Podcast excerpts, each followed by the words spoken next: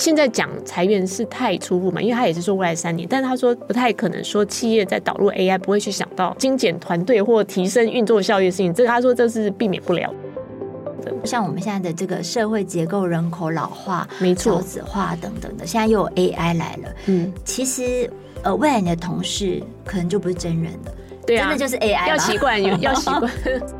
千万不要为了生成式 AI 去创业，去创业，去专门设置一个这样的公司。没错，它其实就是在强调说，你所有的生成式 AI 的应用应该要嫁接在你的本业上面。没错。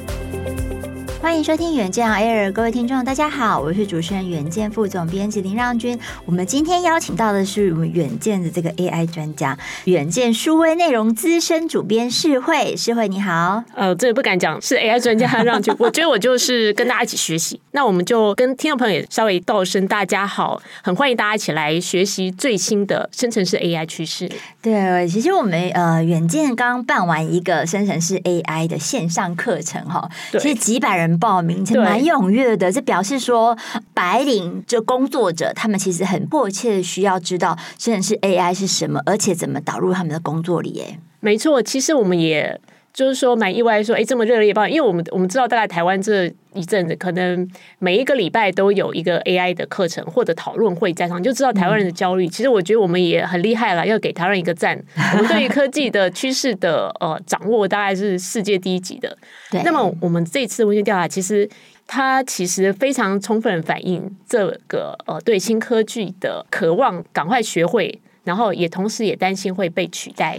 对，既期待，然后又有一些焦虑哈。刚才世卫讲的就是说，我们最近在这个四月份的时候，远见也在网络上面发起一个大调查。那其实呢，题目就是呃，二零二三年生成式 AI 对职场未来的冲击的这样的一个问卷调查。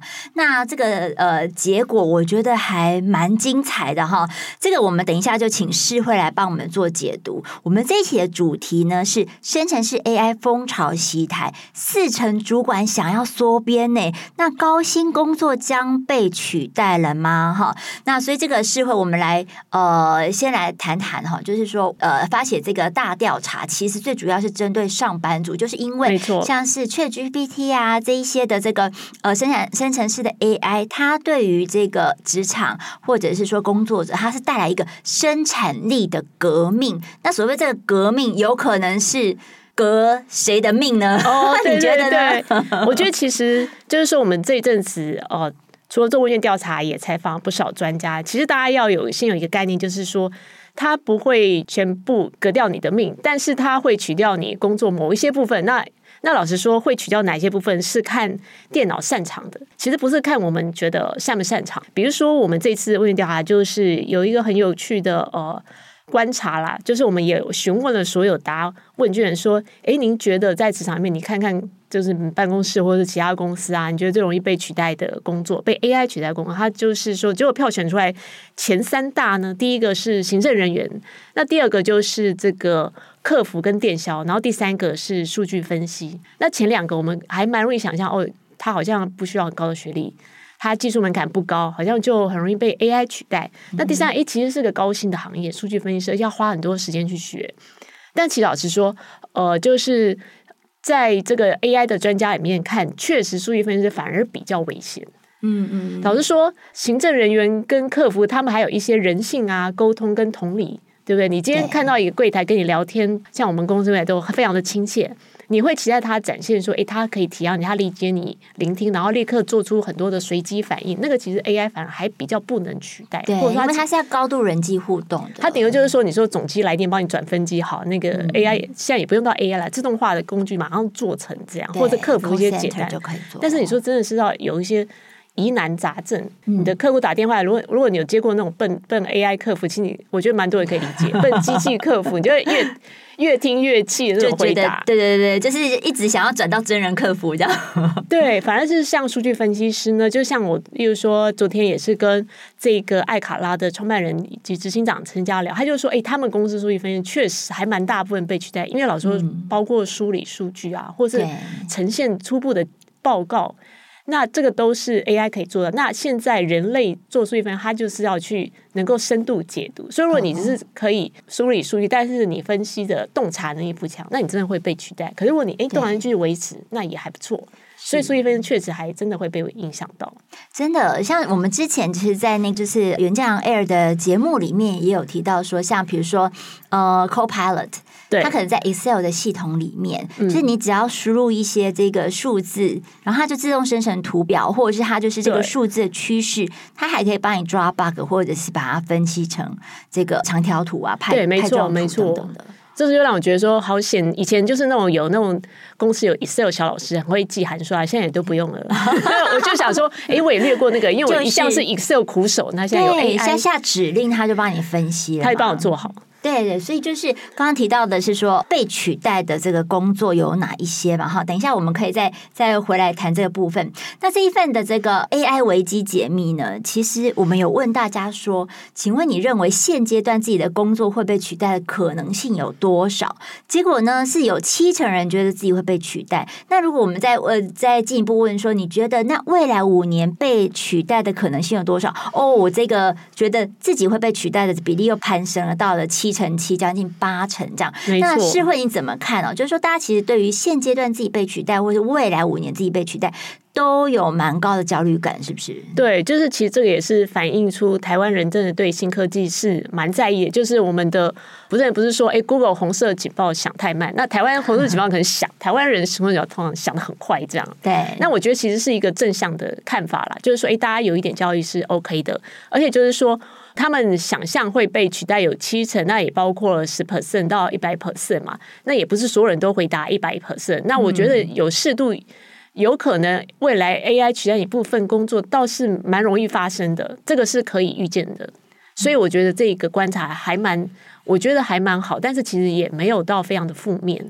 对，这我们等一下再会再继续来谈一下，说什么样的这个工作会是在更容，或者是说能力是会被取代，或者是呃不容易被取代了哈。那刚才有提到说，大家就觉得公认最容易被 AI 取代的三个工作，一个是客服电销，然后第二高的是数据分析师，大概都有四成左右。对，那还有第三个是行政人员，大概是有三成，大家觉得是容易被取代。那第四名就是说，大约有呃两成八，就觉得是图。像影音的创作者，那有另外两成三是城市软体设计师，觉得这是最容易被 AI 取代的五种工作。那刚才师慧已经帮我们有谈到说，哎，可能数据分析师确实，如果你没有数据洞察力的话，AI 可以帮你做的更快更好嘛，对不对？对，没错。那但是呢，就是说，像是影音、影像、图像的这个创作者，还有这个城市软体的设计师，这个其实在我们现在的这个工作阶层里面，大家会觉得说，他是一个高度技术或者是说创意、高度创意的这个人员。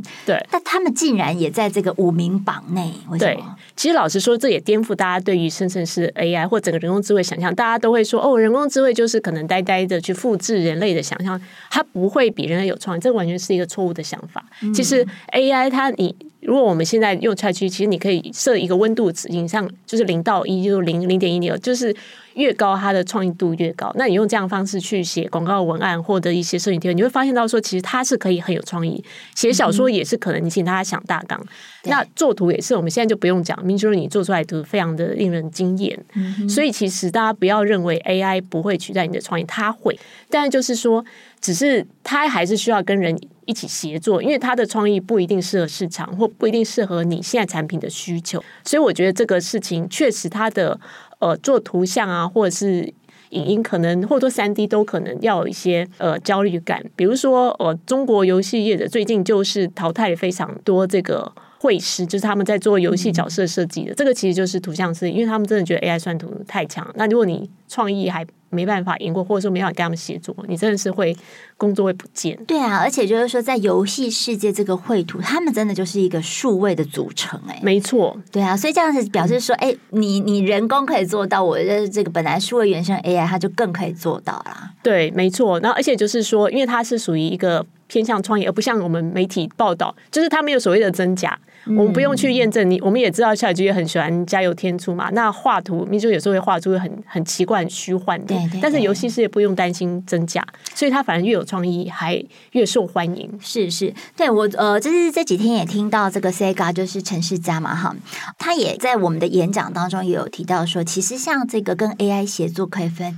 三个阶段。第一个阶段可能是发想，第二个就真的是在产制嘛，哈。第三个是编修，那他会觉得说，哎，编修其实就是包括说，呃，你这个编辑、修整跟核实这工作，对，其实这个是人工没有办法避免，而且可能就是在三个阶段里面，他是要花更长的时间有人工介入的。但是呢，就是在前两个阶段，包括说是啊、呃、发想，或者是说在产制生成的时候，它、嗯、其实真的是可以跟 AI 的做一些协作，它可以跟你一个比较数据整合式的一个。灵感，对，或者一个架构，这样，没错。所以我就觉得说，呃，我们刚刚提到这五个工作里面，其实你你如果认真的来看哦，就是说，不管你是客服电销啊、数据分析，或者是行政影音跟软体的一个创作，你其实到最后还归结到的是这个呃人的洞察力啦。没错。还有就是说，你真的是你也不能够出去是假资讯，那这样当然你就端不出去嘛。对。所以你一定要做一些人工的核实跟确认，修订成你自己需要的一些客制化的方向。嗯。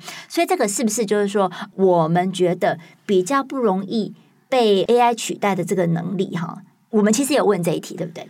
对，我们有问这一题，不过真假便是好像刚好不是这一题，但是我们的确就是说有在问说它引起的争议。其实我觉得以后打假这个行业会变得非常的兴盛，因为你太容、嗯、太容易看不出来这个讯息到底是真几分真几分假，嗯，所以我觉得人人类要扮演最后的这个判定者了。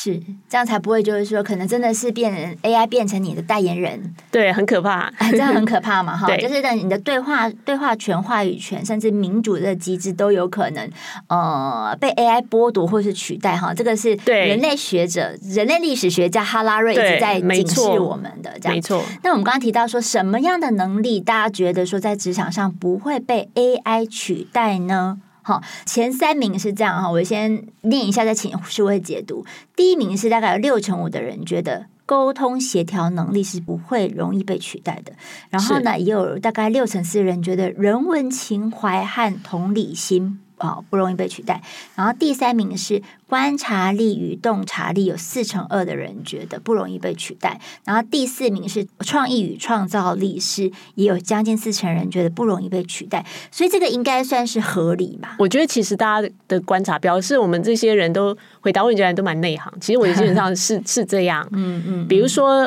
刚才讲到说，哎，可能很多服务业的很焦虑啊，但是其实服务业反而是最不用焦虑，因为最后你那种有温度的服务是，我觉得会被更，就是说更被。呃，赞扬应该这样说，嗯，就是很多事情彰显出来，真的是会被彰显出来。对，因为其实沟通协调能力是非常费时又磨心的工作，哎，没错。比如说，呃，我可能举一个小例，就是我最近哎。休假去日本玩，然后我其实去一个旅馆还蛮感动，就是他那边的服务员其实大部分都是那种银发长长，就高龄，蛮完全反映日本高龄化社会。是，然后他并不是每个人都有一位英文还不错，就是管家，但是送餐的女服务生她就是可能英文不好，所以他会，但是他当他菜不会讲的时候，他就带着他的 Google 翻译，然后告诉我。Uh -huh. 可是他除此之外，他所有服务都让你觉得他非常温馨、非常体贴。他知道说，哎，他会告诉你说，哎，这个饭是。是不是刚刚热的要赶快吃？就是说，他会让你赞，即使他英文并不好，所以我觉得那个事情反而会让你感动。嗯，就让你感动的服务是 AI 没办法取代。对，就是觉得自己真的就是独一无二的贵宾的那种尊荣感呐，哈，就是要透过这种人性的服务才能够有的一个温度。再来的话，就是说人文情怀与同理心，这个其实我觉得啊，像一些照护产业，或者是说。呃，人文背景的学生们是是不是就觉得哎很有希望？因为像呃这个这几天大家也是在讲说，哦，AI 可能带来这个呃文学或者是呃就是社会人文科学的文艺复兴运动，这到底是什么意思啊？我觉得这个事情就是说，很多文化它用 AI 来留存。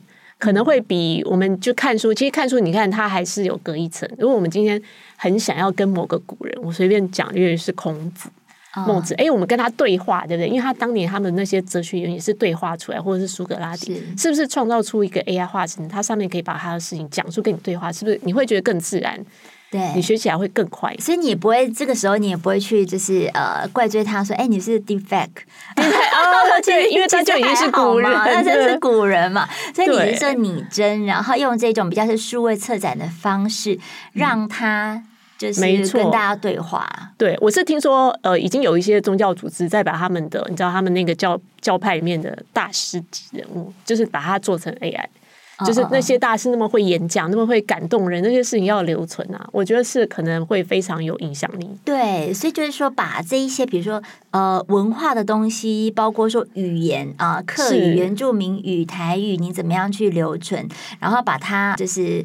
这有点像是说，可能导入一个数位典藏，数位典藏，然后最后再把它数位策展出来，它其实是需要很多的社会人文的人才呀、啊。没错，所以我在想说，以后《云端杂志》也是有一个《云端杂志》的，可能是它是一个 AI 化身，它来告诉你今天的新闻，可以跟你聊国家大事，这样。啊，真的，我们所以我们会有个高教授的 AI 博士助手，对，就是他，哎，上至天文，下至地理，都可以远见的深度跟广度来跟大家展现。哦，真的。哎，那这样就这是一个、嗯、呃前进的动力。对，没错。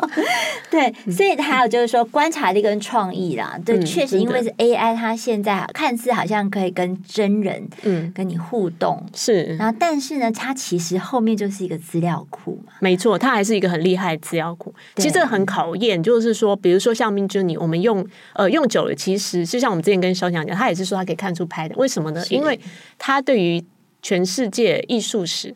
发生过哪一些艺术的风潮，他非常了解。其实你慢慢也可以长出来，嗯、就是说你可以跟他讲，我要仿安妮沃荷，或是我要仿一个某一个艺术家、某个大师，他也还是超，也不能说抄，也说他融入别人。所以你接下来的创意，你你应该是要真正的创新，因为你就已经把以前大师的东西都学会。对对对，而且就是说，你可能在呃，你可能下一个指令，下一个 prompt，然后请他帮你找一下 Andy Warhol 他的一个资料是怎么样，或者是说这个相关的一个主题。题，那你有没有什么样的这个灵感？其实他可能可以帮你整理出一个架构，但是事实上还是要人自己本身去把这一些点线面串出来。我觉得这个可能就是大家比较弥足珍贵的创意跟观察力的显现。没错，就是说以后你并不需要从头去学，例如说从头开始学素描或什么，而是你要去想，在这个站真的是站在大大师的肩上，然后你要去创新。对，然后你懂得去运用这些保障嘛，哈。对。好，再来的话就是说，我们大家都谈到就是协作跟 AI 协作的一个重要，就是我们这个课程有一句 slogan 是什么来？是跟我们说，就是说，哎，人不会被 AI 淘汰，但是会被更懂 AI 的人淘汰。没错，就是这样子。就是说，你一定要学习怎么跟 AI 共处，嗯、甚至让 AI 变成你的这个超级助理跟帮手，你自己才可以变超人嘛？对不对？没错，没错。对，那所以我们就有问到一题说，请问您认为？生成式 AI 工具对自身工作可能带来的价值或影响是什么？好，前三名呢，就是加速工作效率，这个有七成七的人这么觉得，蛮肯定的，蛮肯定的。然后这个第二名是大概有四成人觉得可以增加跨界跟斜杠的竞争力。那第三名呢，就是三成八人觉得可以增加灵感创意。所以这个呃，诗慧你怎么看呢？就是呃，还有你自己的经验如何？这个事情我也有呃去询问过，就是非常了解。台湾的人力的需求的应是数据长李奎英，他也是跟我说，诶，他觉得这样子也反映出台湾民众还蛮正面去看，因为他本身他是技术专家，他也是觉得，其实第一个就是 ChatGPT 帮你加速你的工作是非常好的。那第二个就是斜杠，嗯，其实他还跟我讲到一个点，他就说，今年应届毕业生其实可能蛮多人在焦虑找工作的时候，你不妨就趁这个时候去学一下 AI，比如说他如果是像我们这种哦。呃，属于文字工作者，文科出身，他不妨去学一些 AI 算，然后告诉你的个面试官说：“哎，我最近使用 Midjourney 我做了图，哎，我所以我多了一个技能哦。即使那个技能还不是很成熟，可是主管那边说他绝对会非常欣赏你，说不定你进去就进去一个创新部门。他说这个时候要大胆用 AI 跨界，今年毕业或者是在还在找工作，你千万不要放弃这个机会。所以那再就是说，呃，第三个，哎，对不起，第三个能力是。”增加创意灵感，对，这样上也是刚刚讲算图，也是算一一种嘛。那另外就是你在做企划发想的时候，你用加入了 ChatGPT 的想象啊，嗯、我觉得那你就本来可能只能想两个点子，那你多成五个点子，那对你的主管或老板讲，应该会觉得非常的加分。嗯，是哈，对，所以那是问你自己嘞？你自己觉得呃，这生成式 AI，你现在都用哪一些工具啊？我觉得 ChatGPT 其实用来做翻译以及下标，其实是蛮迅速的。虽然也不是说下标每个都那么完美，可第二就是说你，它会帮你整理，比如说。当你说“哎，我要这个标”，但是呃，我想要的是某一个热门的关键词，然后他帮你找出好几个，那就比你从头想要快速很多。嗯哼哼，我觉得这个是一个很简单的加速的过程。那当然，最后决定者还是我。那翻译也是，他翻译，我觉得说翻译比叫他重新创作好，因为翻译他就是一个呃，他就纯粹做好他的英文翻译动作，他比较不会，嗯、我们就知道他不会去做一些加油添醋的。哦，对，就是避免掉、这个、要小心，对，要小心他加油添醋。嗯嗯，就是我们说的这个一本正经的胡说八道。对，没错，就加了很多的形容词啊，然后赘饰词啊，这些可能是你不需要的东西，这样。对对。不过我觉得，哎，也蛮有趣的一点是说，呃，可能比如说大家在。在这个真的是 AI，大家可能带来的一个价值，竟然有百分之十二人觉得可以借此创业或转职，哎，没错，哎，有可能吗？就把它变成是一个核心的职能啊？没错，其实老实说，呃，我也这个问题我也请教了英力士的。呃，书记长李奎英，他也是跟我说，嗯，现在可能第一波大家就是说，哦，要学会 AI，就像我们刚刚说，因为你是大学刚毕业年轻人嘛，你会一点 AI，加分很多。但是他说这个事情必须说是一个短期现象，因为老实说，指令真的不难学，而且他说老板的想象，除了把工作这个呃重整，或者说团队更有效率，他们永远的希望，我们要了解老板在想什么。每一个在职场里，老板想法还是要增加新业务啊，你有了这个新科技。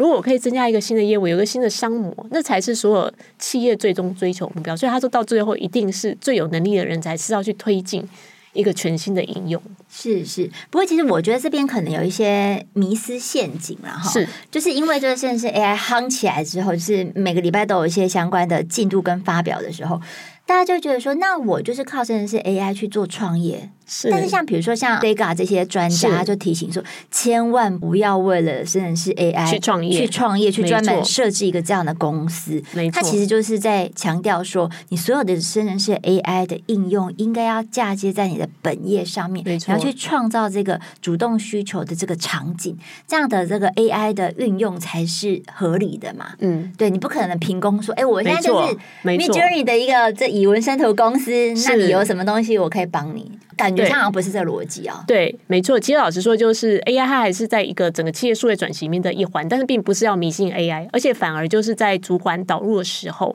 最好是他是要先去了解 AI 不能做什么，而是不是说了解 AI 可以做什么，以免变成好像当做一种卫神器在操作这样。对，就在造神了嘛。对，就是觉得 ChatGPT 好像无所不能。对，反正就是我们延续我们长期的数位转型，因为我现在台湾企业非常多都在数位转型，这也是截取、嗯、呃刚才英利士书记长李奎英的说法，他就是觉得说。就是你原来的数位转型，你觉得有哪些可以用 AI 加强，你再去用就好，因为你本来就在做数位转型啊。从那里我，诶，我那时候就有发想一个新业务，刚好 AI 可以帮你加分，那就用。但如果没有，没有关系，就做好你的数位转型，其实是一样。对啊，重点是转型嘛，你要怎么样？你要用什么样的工具，或者是什么样的一个方法去转？对，才转得动啊，没错，是这个问题。对，好，我们这一份的这个调查呢，它其实是从十八岁以上，我们就是开放填答。然后呢，我们就有呃分析了一下说，说到底的是呃这个已经把生成式 AI 运用于工作中的族群是哪一些人，就会神奇的发现到说，哦，可能十八到二十四岁的人，他们已经开始使用。生成式 AI，并且有一些导入到工作中，有两成的人哈是最高，在所有族年龄族群里面，十八到二十四岁的人是呃运用最多的。然后第二名的这个运用最多的族群，竟然是五十到五十四岁耶。对啊，好，那所以就意思就是说，二十五岁到四十九岁这个族群，他们可能就是 roughly 大概十趴上下有导入，但是就没有像这个十八到二十四岁跟五十到五十四岁他们的这样运用程度这么高。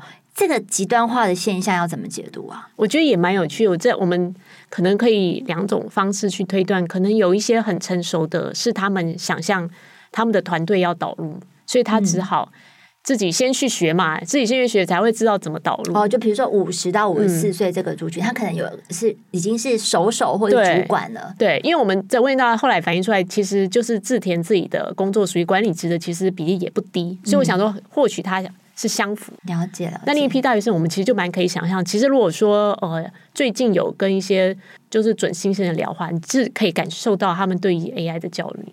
而且有人，而且今年大家看到什么，全世界科技业裁员什么，就是大家其实会担心，会想说，哎、嗯，我今天今年找工作是不是要更更奋发这样子？嗯，对。所以这一些可能，呃，就是准社会新鲜人，或者是刚进入社会的人，他们反而觉得对这个，呃，甚至是 AI 是特别敏感的。没错。就是第一波是呃海啸第一排要受到这个冲击的人，对，可以这样说，或者说他们就是 AI 世代第一第一波的人才啊，没错，AI 原生世代的人哈，对，哎，所以我们就是有 AI 工作者正在诞生中啦，我觉得是这样，嗯嗯，那但是我们这一。播的这个调查也有一个残酷的真相哈，嗯、我们有请这一些主管职的朋友们帮我们填答，嗯、就是如果生成式 AI 工具可以被导入公司的业务流程里面的话，那么未来三年你会考虑缩编或裁减现有的人力配置吗？